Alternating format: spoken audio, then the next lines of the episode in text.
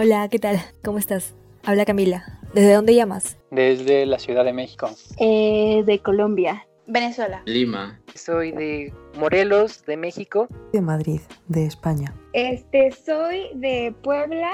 República Dominicana. Buenos Aires. Morelia. De mi casa, de mi sala. ¿Qué país?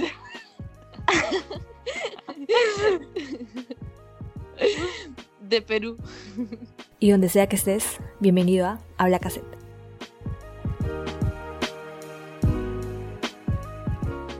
Soy Camila, vivo en el norte del Perú. Me apasiona la escritura, los viajes y contar historias. Aquí escucharás muchas. En el primer episodio de Habla Cassette hablaremos con Eli, una escritora de República Dominicana, Uciel, un aficionado a la fotografía, y por último con Daniela, quien disfruta mucho del canto y la música en general.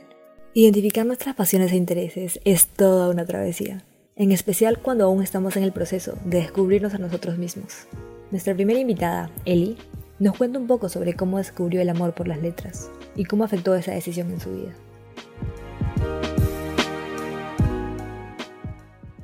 ¿Aló? Confírmame si me estás escuchando, Cami. Eli, sí, sí te escucho. ¿Cómo estás? Ok, todo bien. ¿Desde dónde estás llamando? República Dominicana, Santo Domingo. Cuéntame, Eli, si tuvieran que responder la pregunta ¿quién es Eli? ¿Qué dirías? Para presentarte un poco. es un poco difícil, la verdad, porque eh, habría que decir un poco más que mi nombre, pero iniciaría Claro, sí. por ahí. Mi nombre es Elizabeth Rodríguez, tengo 20 años de edad. Actualmente estoy estudiando letras puras en la Universidad Estatal de mi país. Un camino que, que no pensé que iba a tomar, pero me sorprendió bastante. Desde pequeña eh, yo quería ser arquitecta, o sea, me gustaban muchísimo los números, y, y ese ambiente era el que se movía en mi casa porque mi papá es maestro de matemáticas y también es ingeniero. Entonces creí que eso era lo que me gustaba y crecí con, como con esa mentalidad de voy a ser arquitecta Claro. hasta que leí mi primer libro, como, o sea, una historia juvenil como a los 13 años, la- o sea, Crepúsculo. ¿Crepúsculo? Y mm, así es, Crepúsculo. Me gustó tanto para la edad que tenía en, en ese momento y busqué los demás libros y luego de ahí no volví a soltar la lectura hasta la actualidad. O sea, diría que de- desde ese momento como que le tomé ese amor y esa pasión a la literatura y cuando terminé mi nivel secundario, entonces decidí que quería dedicarme a Como tenías la seguridad ya con eso. realmente. O sea, ahí como que conocí mi, mi verdadera pasión. ¿Y dirías que tu, tu pasión por la escritura, por la poesía, se, se abrió ahí también? Antes de entrar a la universidad. Realmente con lo de la poesía, yo diría que es como más algo actual. Porque cuando yo inicié en el mundo de la literatura me gustaba mucho la fantasía y la ciencia ficción. O sea, la mayoría de los libros que leía tenían esa- ese tipo de temática. Eh, recuerdo que conocí la poesía alrededor como de dos años atrás, gracias a Rupi Kaur. Llegué como a un punto de mi vida, a un, a un momento de quiebre, en donde mi salida era expresar lo que yo estaba sintiendo. Y de hecho en ese momento ni siquiera, ni siquiera conocía como el tipo de poesía que, que, que conocemos ahora. O sea, sabe que antes la poesía como que era más métrica, como tenía como un- una, como una forma de crearse. Claro, Y ahora ya es como más libre. Antes era mucho más técnica, ahora como hacer más libre. Y dije, wow, pero si yo escribo poesía. Y luego, al principio tenía mucho miedo de mostrar lo que escribía porque uno se siente muy vulnerable Claro, y siente sí. que, que alguien puede juzgar lo que uno siente.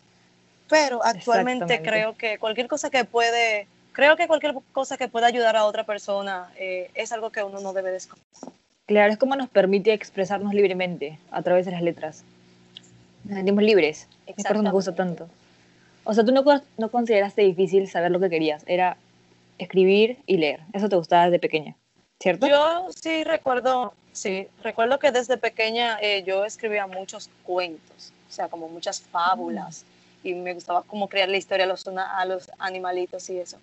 Pero la lectura en sí como que no era mi, mi fuerte, o sea, no era algo como que tú, como que yo diría que yo hacía todo el tiempo. Claro, sí. ¿Y tu familia se lo tomó por sorpresa? Yo diría que, que puede que al final lo esperara, porque o sea, fue sorpresivo por, por, la, como, por cómo se, se arraigó a mi ser, pero ya era algo como que venía caminando, acá, aunque a paso lento. O sea, sí lo aceptaron. Con mis padres la historia fue un poquito más difícil porque eh, la carrera que yo estudio solamente lo imparte una universidad en mi país y ellos no estaban como totalmente de acuerdo a que yo estudiara en la Autónoma de Santo Domingo, porque bueno, es una universidad que, que tiene unos cuantos comentarios negativos aquí en Dominicana, aunque es una de las mejores universidades y también tiene reconocimiento fuera del país, pero habían ciertas limitaciones que ellos hacían como que no estuvieron muy de acuerdo en que yo estudiara también una carrera que no es tan reconocida en el mercado y ese tipo de cosas.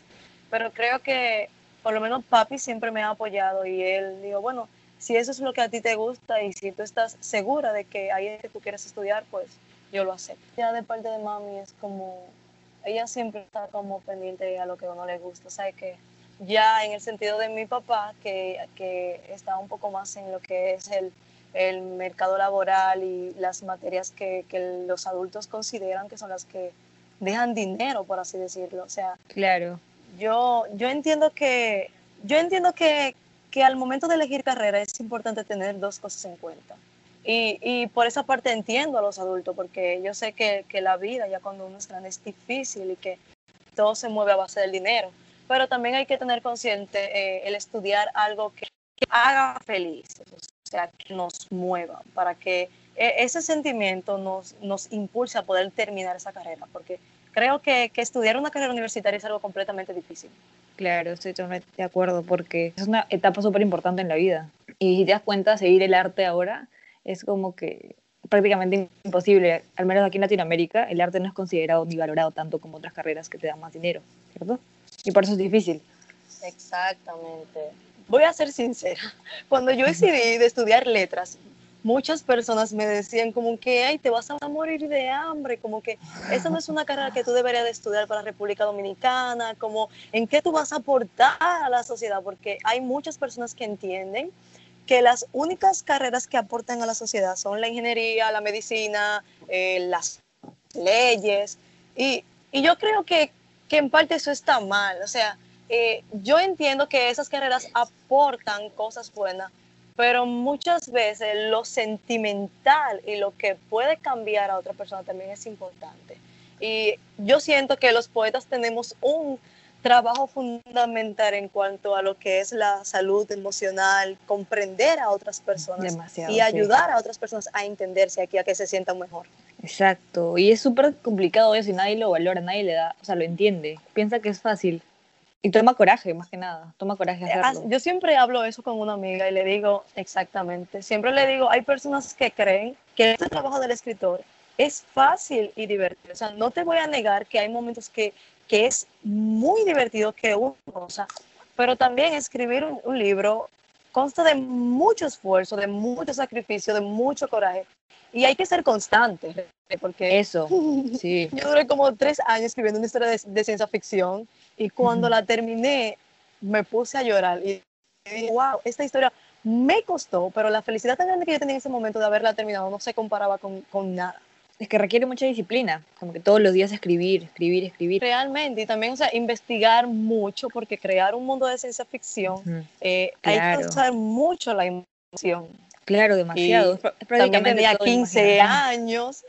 Comencé a, a, escribirla alrededor de los 15 años. También era como muy inexperta y ese tipo de cosas. Claro. Que de hecho, actualmente, ahora en la cuarentena, comencé a reescribirla porque sentía que debía de madurar esa historia. Ay, qué bueno. O sea, tus planes de futuro con escritura sí están en, en tu cabeza. ¿Sí piensas como que publicar varios libros acá en unos años? Sabe que la autopublicación es un poco difícil. Sí, bastante También difícil. Porque, y como tengo como desde abril con la página de poesía, me gustaría en un futuro poder publicar un poemario. O sea, es, es mi sueño ahora mismo. Antes era muy, sí, muy escondido. Te entiendo, yo también recién le he publicado este año. Antes no me atrevía, porque no quería que los demás lean lo que pues yo sentía. Te sientes muy desnudo frente a los demás. No sabes cómo ellos van a pensar. Realmente, Eli, entonces, un mensaje final que quisieras dar. Un mensaje final que quieras compartir. que trabajen en sí mismos, en su paz interior. Es algo que me ha ayudado bastante luego de, de haber pasado unos momentos de, de, ansiedad. Creo que es importante trabajar en nosotros mismos y levantarnos todos los días y decir, yo puedo, yo voy a terminar esto, yo voy a ser una persona de bien. Y pararnos frente al espejo y siempre decirnos, yo creo que eso es muy importante porque a veces nosotros mismos nos hacemos daño con las cosas que, que tal vez la sociedad o que tal vez personas cercanas a nosotros han vociferado en nuestra dirección y no apoderarnos de, eso, de esas palabras. Y también diría que hagan todo con amor. Creo que, que el mundo necesita más amor y que todo se mueve a través de eso. Y es importante intentar marcar la diferencia en un mundo que, que se cae a pedazos muchísimas veces. Demasiado de acuerdo. Ay, qué lindo tu mensaje. muchas gracias, Eli, por hablar conmigo. Gracias por tomarte tiempo. Ay, muchas gracias a ti. Me siento muy agradecida y conocerte ha sido muy bonito. Igualmente. Espero seguir en contacto por Insta. Oh, no dudes de ello. Muchas gracias, Fue Eli. un bonito día, Cami. Tú también. Un abrazo. Bye. Igual.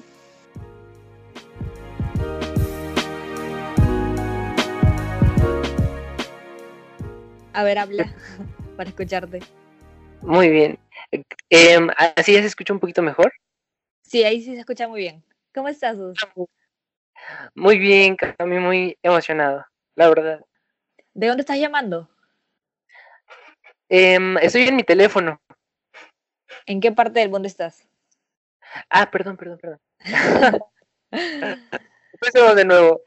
Bueno, Cami, yo soy de Morelos, de México. Es una ciudad mmm, más o menos grande, pero en realidad es bastante bonita. No es un pueblo, pero tampoco es una ciudad muy urbana, llena de edificios. Eh, y Claro. aquí eh, me tocó nacer. Cuéntame, os cuéntame un poco de ti. ¿Quién es Suciel? Bueno, Cami, eh, siempre durante toda mi niñez y mi juventud, eh, muchas personas me decían, asemejas más edad de la que tienes y justo ahora que ya voy a tener 18, ya es justo ahora cuando necesito toda esa madurez que antes me decían que tenía. Entonces he intentado relajarme más porque antes era un poco más estricto y un poco más eh, duro conmigo mismo, pero ahorita el Luciel de 17 años creo que ha sido mi mejor versión me ha gustado que me he liberado, he hecho las cosas que quiero, he hablado con la gente que quiero. La cualidad que siento yo que más es social es la, la empatía. Me gusta mucho ponerme en el lugar de los demás. Me preocupa mucho mi familia, los amigos que tengo, eh, agradeciendo todo lo que ya viví, viendo a los 18 años en adelante, viendo qué voy a hacer ahora que, que ya voy a tener más libertad y que ya de alguna manera voy a más responsabilidad. Exacto. Me siento alegre, me siento un poco social y me preocupo mucho también por los demás. ¿Dirías que la empatía es lo que más te caracteriza? Em, sí, y lo he aprendido a, a la buena y a la mala. En los momentos en los que más ha necesitado a alguien que lo escuche o que algo así, sí, sí me importa mucho. Soy de esas personas que cuando alguien empieza a llorar, luego, luego voy y no puedo, no puedo seguir y mi vida si veo que alguien está llorando, cosas así. Y al principio no sabía qué era, pero simplemente era como un sentimiento de necesito acercarme a alguien que está llorando, o, pero también a la mala, porque de repente me he pasado y he querido solucionar problemas que no son míos en mi familia o con mis amigos. Y eso al final es como sufrimiento, querer que todos estén bien todo el tiempo no es posible. Y ese es, esa era a veces mi intención, que Claro. todos estuvieran bien todo el tiempo y ahora entiendo que no, no siempre es así. O sea, ¿te consideras un buen amigo? Em, no tengo muchos amigos, pero yo creo que eso no es lo que te hace buen amigo o no. Amistad tiene como grados, entonces intento ser un buen amigo. Yo creo que quedaría en ellos contar si, si soy o no soy un buen amigo, pero me esfuerzo por conscientemente ser un buen amigo. Claro, porque lo importante no está tanto en la cantidad de amigos, sino en la calidad de los amigos. En qué tan cercanos Sí. tú seas con ellos, en la confianza que han cultivado. Al menos eso yo Sí. creo que es lo más importante en la amistad. Ahora cuéntame un poquito de tu camino en la fotografía, más o menos. eh, porque en tu Instagram todas tus fotos son geniales, la verdad. ¿Cómo más o menos Ay, encontraste es- ese estilo en tus fotos? Ay, muchas gracias, Cami. Mira, yo siempre he sido, yo creo que el buen fotógrafo, o más bien alguien a quien le gustan las fotos, empieza primero por ver las cosas, ya después das el paso a, a tomarlas y a intentar capturarlas en una imagen. Pero desde niño yo he sido muy visual, yo aprendo muy fácil visualmente o, o cuando veo algo a mi alrededor que me llama la atención, me quedo viéndolo y cuando no tenía un teléfono para tomar una foto, lo que hacía era quedarme viéndolo un minuto, dos minutos. Eh, poco a poco yo creo que el ojo es el que te va llevando, entonces mi camino en la foto es ver las cosas. Yo creo que las fotos sí se hacen, sí se crean, pero más que nada las encuentras, entonces yo trato de estar muy atento todo el tiempo a lo que me rodea. Tengo un teléfono en la mano y intento hacerlo mejor que puedo con, con la cámara. Entonces, claro, o sea, tenías la, la, personalidad de un fotógrafo desde pequeño, siempre la has tenido. Yo creo que sí. Muchos me dicen, eh, es que eres un fotógrafo y a mí me cuesta todavía decir, ay, sí. Siento que todavía me falta mucho, pero a la vez digo, pero tengo que empezar a creérmela. Si en algún momento quiero hacerlo claro. más profesional, tengo que empezar a decir, sí, puedo ser un fotógrafo. ¿Y te ves a ti mismo en el futuro siendo un fotógrafo profesionalmente? Oh, Cami, qué buena pregunta. Yo creo que sí. Eh, ¿Es como un sueño tuyo? Sí, sí, yo creo que sí. No, de niño no pensaba ser fotógrafo, no era mi sueño, pero ahorita me voy dando cuenta que es algo que, que me hace sentir muy bien. Me gustaría ser un fotógrafo profesional después, pero para brindar bienestar a, la, a las demás personas. Mi mayor objetivo sería como que que la gente sintiera la necesidad de ver una foto mía para sentirse tranquilos. Claro, como convertir momentos especiales en para que ellos puedan recordarlos por siempre. Exacto, sí. ¿Y tú crees que te reflejas a ti mismo en tus fotos? Yo creo que sí. Fíjate que me gusta mucho tomarle fotos a las cosas, pero no siempre he sido muy bueno para tomarme fotos a mí mismo. Sí, te entiendo tanto. Cuando me tomo fotos a mí mismo, siento que son en las que más me reflejo, porque te das cuenta de lo que veo. ¿Y en la universidad piensas estudiar esto, fotografía? Siento que la fotografía sí se estudia y no tengo nada en contra de estudiar un talento, porque si ya tienes un talento, la escuela lo que va a hacer es magnificarlo. Pero yo creo que si tuviera la oportunidad de ir a la universidad, más bien estudiaría otra cosa. Fíjate que a mí que es, es otra parte de mí. Yo no estudié eh, en una escuela así física, por razones de mi vida yo tuve que estudiar en línea, entonces yo casi no sé mucho del mundo de ir diario a una escuela, de estar así en un salón, pero lo hice de otra manera. Ah, o sea, esto de la cuarentena no ha sido como un cambio para ti, porque ya llevabas clases virtuales desde hace tiempo. Exacto, casi no, casi no fue un cambio, porque desde la primaria la hice abierta y ahora también la prepa me toca hacerla abierta. Fíjate que fue un reto al principio porque a mí me gustaba ir a la escuela. El ambiente de, de los compañeros, el ambiente de, de, aprender algo, siempre me ha gustado como que tener un propósito todos los días y yo sentía que en ese momento ir a la escuela era como un gran propósito porque sentía que estaba preparándome para algo. Entonces claro. sí, me costó, sí me costó dejarla, pero mi mamá y mi papá me ayudaron mucho a, a educar, a educarme. Sobre todo creo que mi mayor miedo no ha sido no aprender, sino que el, tuve que aprender a soltar el miedo de qué van a decir los demás. Yo sé que lo hacen porque se preocupan por ti, pero sienten que en tu casa no aprendes o que es difícil. Entonces yo en un momento me preocupaba porque decía, siento que qué tal y no, no aprendo o cosas así. Pues en línea se puede y creo que ahora todos entienden que sí se puede en, en casa y, y no me quedé atrás, que era lo que más quería. Y más o menos ahí fue cuando nació tu, tu interés por la fotografía. Exacto, tuve mucho más tiempo en casa y, y, fue cuando tuve más oportunidad de aprender otras cosas, dibujar, este, las fotos. En ese momento, cuando tenía nueve años, pues no tenía un celular, pero teníamos una de esas camaritas que mandabas a el rollo a imprimir. Entonces, sí. eso fue lo bueno de tener más tiempo que me puse a intentar otras cosas también. Y en cuanto a lo que siento, ¿tú crees que en la fotografía es más importante plasmar un sentimiento o puede seguir lo técnico? Ay, Cami, eh, esa es una muy buena pregunta. Si yo pudiera, diría que las dos cosas. Cuando yo creo que la magia se da cuando combinas la técnica y imprimir un sentimiento. Pero sí creo que a veces por tener mucha técnica se mata un poco el sentimiento. Entonces yo creo que eh, lo mejor, si no se pueden las dos cosas al principio, es el sentimiento. La foto te puede salir movida, puede tener ruido, pero si a ti te gusta y si te recuerda algo, no deberías de descalificarla. Claro, si lo que quieres transmitir con la foto está presente. Sí, sí, sí. Y un último mensaje que quisieras dar, Us, como un mensaje final que quisieras compartir. Mi último mensaje sería agradecimiento total para ti, Cami. Y que esto sirva de inspiración, así como tú te animaste y estás demostrando que los jóvenes tenemos mucho que decir y mucho por hacer y mucho por Exacto. conectar con otras personas. eh, decirle a los que están escuchando que también se animen, que no importa si eres joven, hay que hacer algo. Todos tenemos un talento. De repente alguien llega y me dice, no, es que yo no tengo ningún talento y yo creo que eso no es verdad. Todos tenemos un talento y Instagram es una plataforma para, para compartirlo. Si nos gusta escribir, si nos gusta vender, si te gusta la ropa, si te gusta el maquillaje, si te gustan las fotos, no importa que te guste, hay que atrevernos, como tú te has atrevido, Cami, a, a compartirlo. Oh, Entonces- muchas gracias. Qué lindo mensaje. Sí. Mil gracias por tomarte el tiempo de hablar conmigo, compartir tu historia. De verdad, mil gracias. Y pues esta idea es 100% tuya, Cami, y de verdad muchas gracias. A ti, Us. Un abrazo. Bye. Nos vemos, Cami.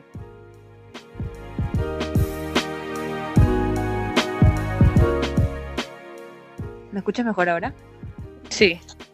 A ver, eh, soy Daniela, tengo 19 años, en tres semanas voy a cumplir 20 y bueno, estudio economía y negocios y en una universidad aquí donde vivo, ¿De dónde llamas? de mi casa, de mi sala. ¿Qué país?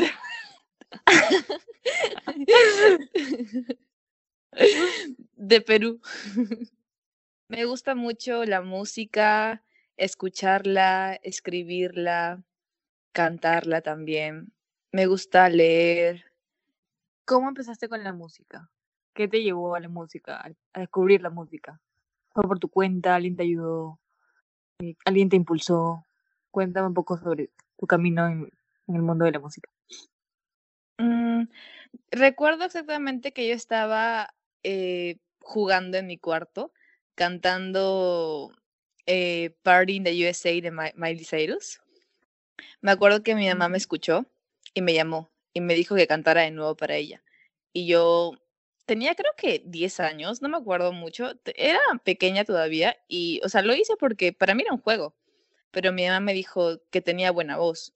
Y yo desde que ella me lo dijo, empecé a, a darme cuenta que sí, o sea, que, que sí tenía buena voz y que me gustaba. Y empecé a practicarlo y desde ahí comencé y seguí hasta ahora.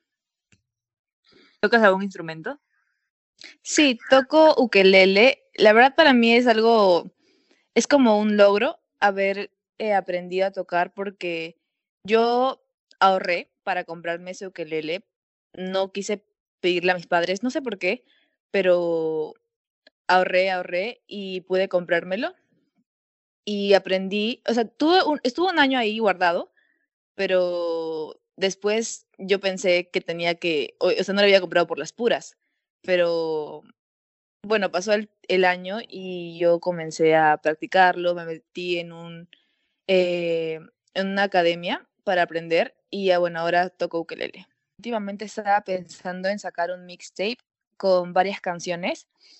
O sea, yo escribo canciones propias, pero están muy desordenadas. O sea, creo una canción, me gusta, y luego creo otra, y así. O sea, puede que comience a escribir una y no la termine, o puede que sí termine una, pero luego al día siguiente comience y escribe otra, y así. Y tengo muchas canciones, pero me he propuesto ordenarme y crear como mis propios mixtapes y donde pueda tener eh, canciones relacionadas con un tema que se relacionan todas y Nice. crear mixtapes. ¿Qué es lo que te mantiene motivado a seguir? A seguir con la música. A seguir con tus proyectos personales, con tus sueños. Eh, puede ser el amor y la fe por lo que yo creo y por lo que eh, yo sueño, ¿no? O sea, el creer en mí, el saber que yo soy capaz de poder lograrlo y poder alcanzar lo que yo puedo, lo que yo me propongo, perdón. Y yo creo que eso es lo que me- mi mayor motivación, o sea, yo misma, ¿no? Tratar de superarme y luchar y levantarme cada vez que me caigo o siento que estoy eh, perdida. Tratar de buscar una razón, un fin. Como ser tu propio motor. Así es. ajá. ¿Dirías que tu familia es, te apoya en esto de la música? ¿Tus, tus amigos te apoyan, tu familia? Eh, sí, yo creo que sí. O sea, al menos mi mamá, mi hermana son mi mayor soporte. También tengo a mis abuelos que son mis admiradores y mis tíos. Mis amigas también me apoyan muchísimo. Solamente que yo siempre he sido muy cerrada en este tema y nunca lo he compartido. O sea, la verdad solamente mi mamá, mi hermana son las que saben y más mi hermana. Pero soy muy cerrada en este tema. Eh, no lo suelo compartir y yo creo que es por falta de confianza, falta de seguridad, pero eso poco a poco yo sé que lo voy a conseguir. Y sí, tengo soporte, tengo apoyo. ¿Crees que tú que es importante eso de tener apoyo externo, no solamente basarte en ti mismo? Lo cual es súper válido, es súper válido, pero, o sea, ¿tú crees que es mejor tener apoyo de la familia, de alguien externo, que pues te diga, sí, vas bien, vas por un camino, ¿tú crees que contigo mismo es suficiente? Yo creo que es necesario siempre tener a alguien aparte, ¿no? Claro. Porque uno mismo sí, sí puede darse ánimos, uno mismo sí puede ser como tú dijiste, su propio motor, eh, su propia inspiración, pero, pero yo creo que siempre es esencial eh, tener a alguien más, tener un hombro, tener un, uno, un, un oído, alguien que te escuche y alguien que te apoye, ¿no? Siempre es necesario, creo. Claro. Uno como un, bueno, un artista completo diría que él crea su arte para sí mismo, pero la verdad es que a veces pecamos. y yo me considero también que yo peco porque yo a veces lo hago para complacer al resto, para que ellos también eh, sientan el placer que yo siento, pero yo creo que acá en Perú sí es un poco complicado, sí va a ser un poco complicado, pero ahora con el tema de la globalización y con la social media, con todos los medios sociales, eh, yo creo que eso nos facilita, o sea, facilita, pero aún así el reconocimiento sí va a ser, sí es complicado. O sea, llegar a ese reconocimiento que uno anhela, que no deberíamos anhelar, pero muchos pecan así, ¿no? Que esperan ese reconocimiento. Claro, porque o sea, uno crea su arte para uno mismo, pero siempre es bueno ser reconocido por los demás, no saber que los otros escuchan, saber que los otros aprecian lo que haces y lo valoran. Exacto. Que lo haces para consentir a los demás, ¿no? ¿A qué te refieres? Claro, o sea, por ejemplo, yo lanzo mi arte, aunque no, no me expongo mucho, la verdad, por temor, pero me, me propongo lanzarlo, pero y quien lo tome, bienvenido sea o sea, quien sienta lo que yo quiero transmitir o lo que ellos, lo que ellos quieran sentir, pero que sientan algo que los haga sentir, bienvenido sea. O sea, bienvenido sea a escucharme. Pero si es que no siente lo que no siente nada, mi arte le transmite nada. O sea, gracias por tu tiempo y adelante, algo así, ¿entiendes? Pero claro, si es que a alguien le gusta lo que yo hago, le gusta lo que yo quiero, o sea, lo que yo creo, obviamente que no voy a mentir y no voy a decir me da igual, no me da igual, me importa y lo, y lo agradezco muchísimo. Claro. Mm. ¿Algún mensaje que quisieras compartir para terminar la entrevista, para terminar este diálogo? Bueno, robaré la idea de el expresidente de Uruguay, Mujica, que dice, vive como piensas, de lo contrario pensarás como vives. Vivamos ligero. Y él es el ejemplo el mejor ejemplo de eso. Es la definición completa. Vivamos ligero. Yo creo que ese sería mi mejor ejemplo. Digo, mejor mensaje. y bueno, sí, eso quisiera transmitir. Y cada uno lo interpreta a su manera. Bueno, Dani, gracias por compartir tu, un poco de tu experiencia con nosotros. Muchas gracias. Gracias, Cami, por escucharme y por haber compartido prestándome atención. Muchas gracias, Cami, en serio. Este, no, gracias a ti por tu tiempo. Eh, y nada, cuídate, chao. Chao, cuídate, Cami. Ya, bye. Bye.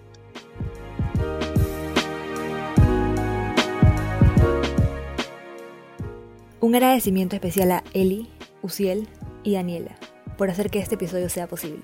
Y muchas gracias por sintonizar a Habla Caseta. Nos vemos en el próximo episodio.